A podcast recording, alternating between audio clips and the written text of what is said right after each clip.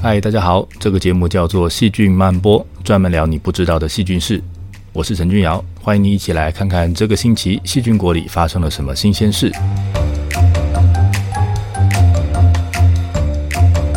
菌相工程是一个新的名词，是利用调整细菌的组成来达到某个目的。比如说，我们今天希望能找到一个方法来调整肠道细菌，来达到让人健康的功效。那但是，肠道细菌真的可以被我们自由调整吗？今天我们就来看看怎么样调整人类肠子里的细菌。我们要来谈谈肠子里的细菌可不可以被调整呢？如果要调整，困难的地方在哪里呢？有没有人真的实际上这样做成功过呢？希望你会喜欢今天的节目。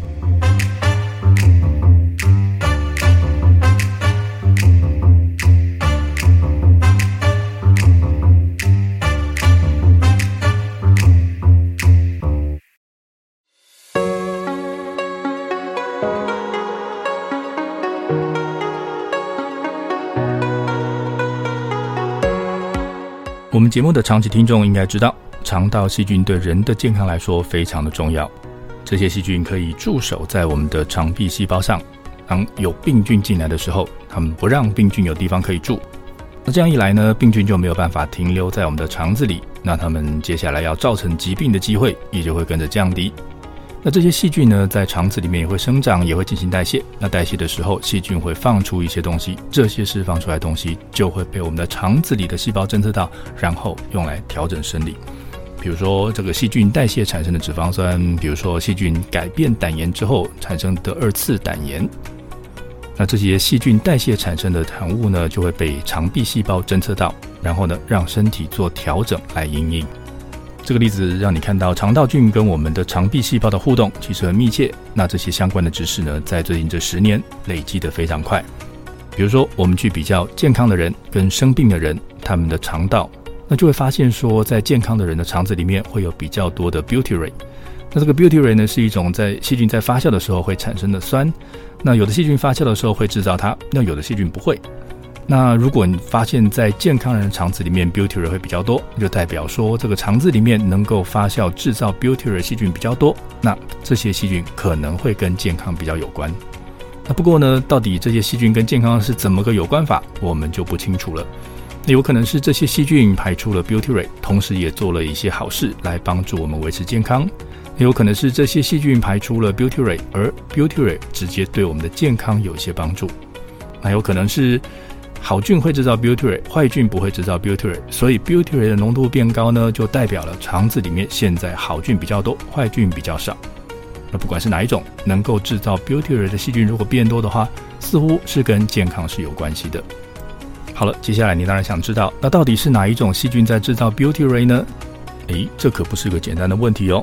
那比如说，就像有人偷放屁，你只会闻到臭味，但是你却没有办法分出来这个屁到底是在场哪个人的杰作。这些能够在肠子里面被测到的 butyrate，可能是某一种菌制造的，也有可能是很多菌都会制造。然后你看到的是加起来的结果。我们可以利用分析 DNA 的方法，去看看肠子里面哪一种细菌会有能制造 butyrate 的基因。那这样这个细菌就有嫌疑。那或者呢，我们也可以去找过去有没有人曾经在实验室里面养过这些细菌，然后看看哪一种细菌曾经被证实过会制造 butyrate。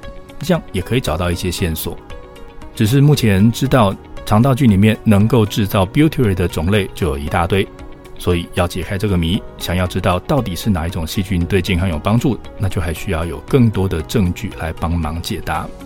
不过就算是知道到底是哪一种细菌制造出 butyrate，那接下来我们想要让这种菌变多来改善肠道菌相，来让这个人变得健康，其实也是一个相当大的困难。肠子里是一个有上千种细菌出现的生态系，而且这些细菌的身边的环境还是个活生生的人类。你今天如果突然想吃个麻辣锅，或者是生病吞了一个抗生素，这些事情都会对这个生态系里面的细菌造成非常巨大的改变。所以，虽然我们早就知道肠道菌很重要，要有健康的菌相才会有健康的人生，但是真的想要维持肠道里面是好一个好的菌相，或者是你想要设法用食物来改变你肠子里的菌相，其实是非常非常的困难的。不过困难归困难，也不是做不到。很多人说素食多吃菜少吃肉可以让身体更健康，虽然我们到现在还不完全清楚这是为什么，但是很多研究已经指出真的有这个现象。所以在累积更多的科学证据之后，我们应该是有机会也来让大家知道，怎么样用食物来改变肠道菌，来促进健康。等一下，我们就来看一个实际的例子。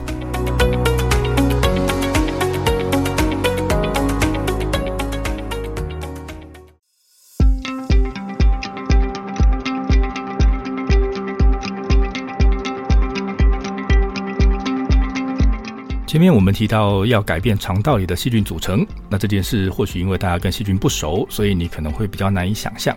好了，那我换一种说法好了，细菌也是一种生物，你换成去想想看，怎么样可以改变你附近环境里的生物？好了，比如说你想要让你家充满可爱的猫咪，那你可以怎么做呢？你或许会想要载一卡车的猫来，然后呢，诶，把它们倒在你家前面的路口，那这样做就会让你家那个社区变成一个猫咪乐园了吗？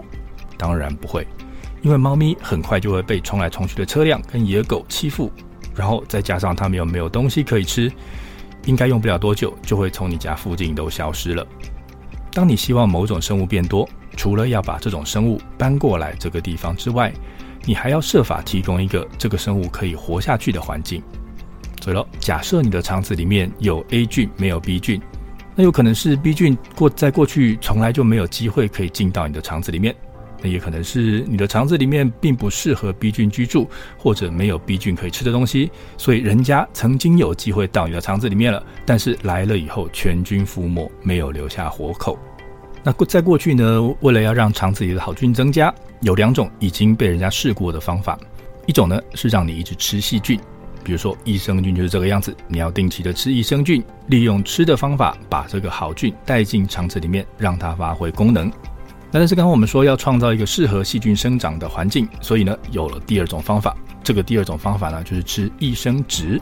那这个益生质呢是好菌有本事可以利用，但是其他细菌用不了的养分。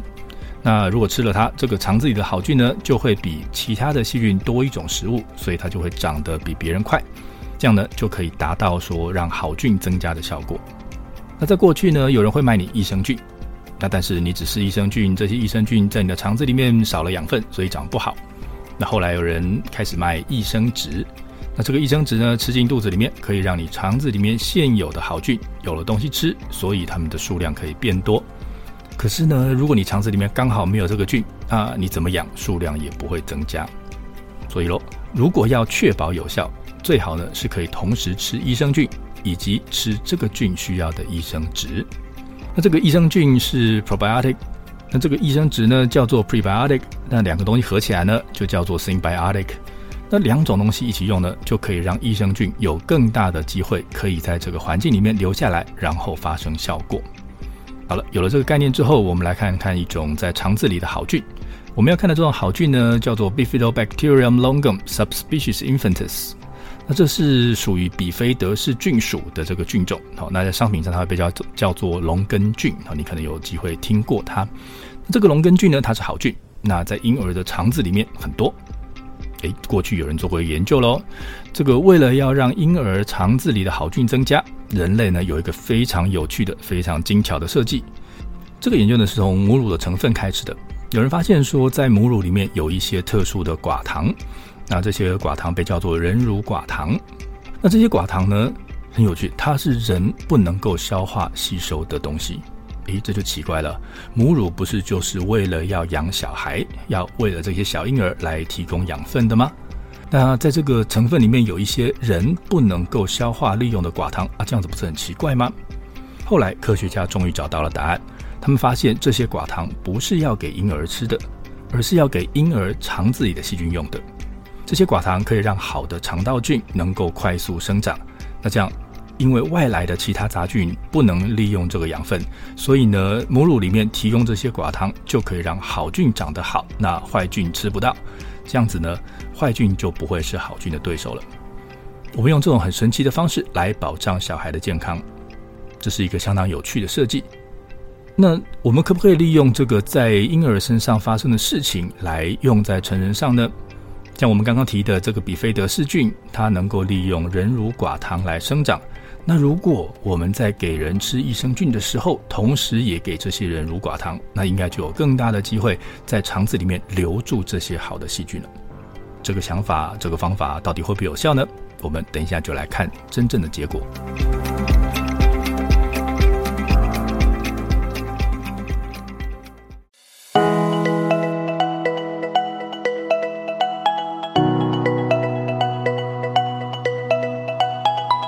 小婴儿需要利用人乳寡糖来帮好菌快速的在肠子里面建立优势，但是大人的肠子里面早就满满都是细菌了。那这项技术用在大人身上有什么用呢？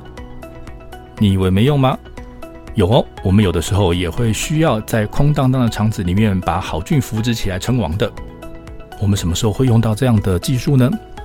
我们在拉肚子的时候，肠道菌相大乱。那这个拉肚子呢，其实是肠子为了要保护自己，故意加速蠕动，跟多流一点水，把肠子里面东西赶快把它冲掉、排掉。那这样子一来呢，这个肠子里面如果有坏菌出现，我们只要拉个肚子，就可以把这些坏菌通通都排掉，让他们没有机会在肠子里面留下来。拉肚子的时候，这个细菌比较难附着，拉完之后再让。附着好的那些肠道菌慢慢再长回来，所以原本好好粘在肠壁上的肠道菌还在，会慢慢长。然后来乱的那些病原菌呢，可能就一去不回头了。那拉完肚子之后，就像是战国时代的开始，在这个时候呢，各种细菌开始来比谁能够更快占领这个地方。那如果在这个时候呢，我们帮一下好菌，那他们就会比较容易留下来。所以在这个时候呢，如果能够接种同时有益生菌跟益生质的这种组合，那应该就可以比较容易让益生菌在这个环境里面成为主流哦。所以这个会是想起来就会是一个可以有效防止坏菌变多的方法。那刚刚讲的是个拉肚子的状况，那可是如果你今天是生病吃了抗生素，诶，这个抗生素会杀掉大部分的细菌。那等到抗生素的浓度慢慢下降之后，诶，你的肠子里面又会进入战国时代。那这个时候呢，你也可以用到这个同时有益生菌跟益生值的组合，来帮忙把益生菌给留下来。不过讲了半天，目前都还是纸上谈兵。现实生活中，每个人的生活方式不一样，每个人碰到的菌也不一样，再加上健康状况也不同，然后你每天吃东西又不同，所以其实是很难保证我们可以顺利的把益生菌放进肠子里面保住它的。那有没有案例是真的可以用这种益生菌加上益生质的方式，成功的把益生菌留在人身上的呢？这边有一个研究，我们可以来看一下。这群研究人员找了五十六位志愿的这个健康的人来当做受试者。这个受试者呢，先让他们吃抗生素哦，让他们抗生素进去屠杀他们的肠道的细菌，搞到他们的菌相大乱。那接下来呢，他们让这些受试者分成四组，一组呢吃益生菌龙根菌。一组呢只吃益生质人乳寡糖，那还有一组呢是两种都吃，有一组呢是两种都不吃。那这样子我们就可以看得出来，这个光有益生菌或者光有益生质是不是有机会给可以改善肠道菌相？结果呢，诶，他们发现只有两种都吃的组别才会有效。那它看起来是可以让参与这个测试的人里面的百分之七十六的人都能够顺利的留下龙根菌。所以显然，两种一起来是一种有效的方法。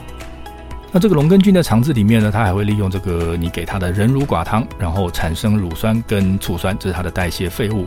那这些产生出来的酸呢，又可以再养活肠道里面其他的细菌。那这样就可以去影响到整个肠子里面的菌相组成。那有个很有趣的观察哈，是这群研究人员他们先前做过一个类似的实验，他们也是找了健康的受试者，让他们同时吃益生菌，也给他们吃益生植。诶，结果后来的他们看到说，这些人的肠子里面龙根菌，嗯，的确有稍微变多了，好，但是呢，每个人的菌相都不太一样。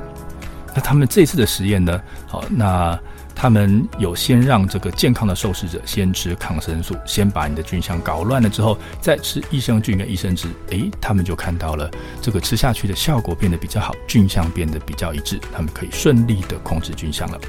那这个结果告诉我们说，这个肠道菌的多样性其实很高，所以你平常在很健康的这个人身上，你要去改变这个菌相组成，其实很困难。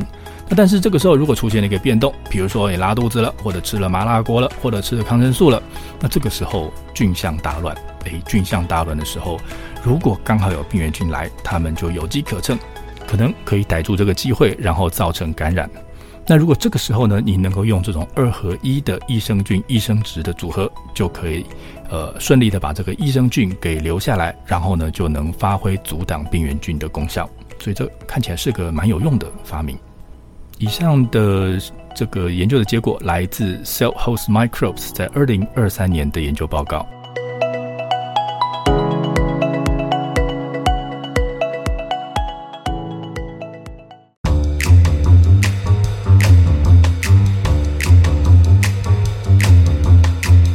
我们今天的节目要结束了。今天我们聊了，在肠道里要找出是谁做了好事很困难，在肠道里面如果要让好人长多一点也很困难。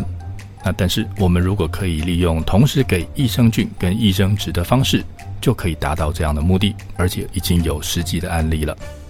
谢谢你的收听，希望你觉得今天我们谈的内容好玩。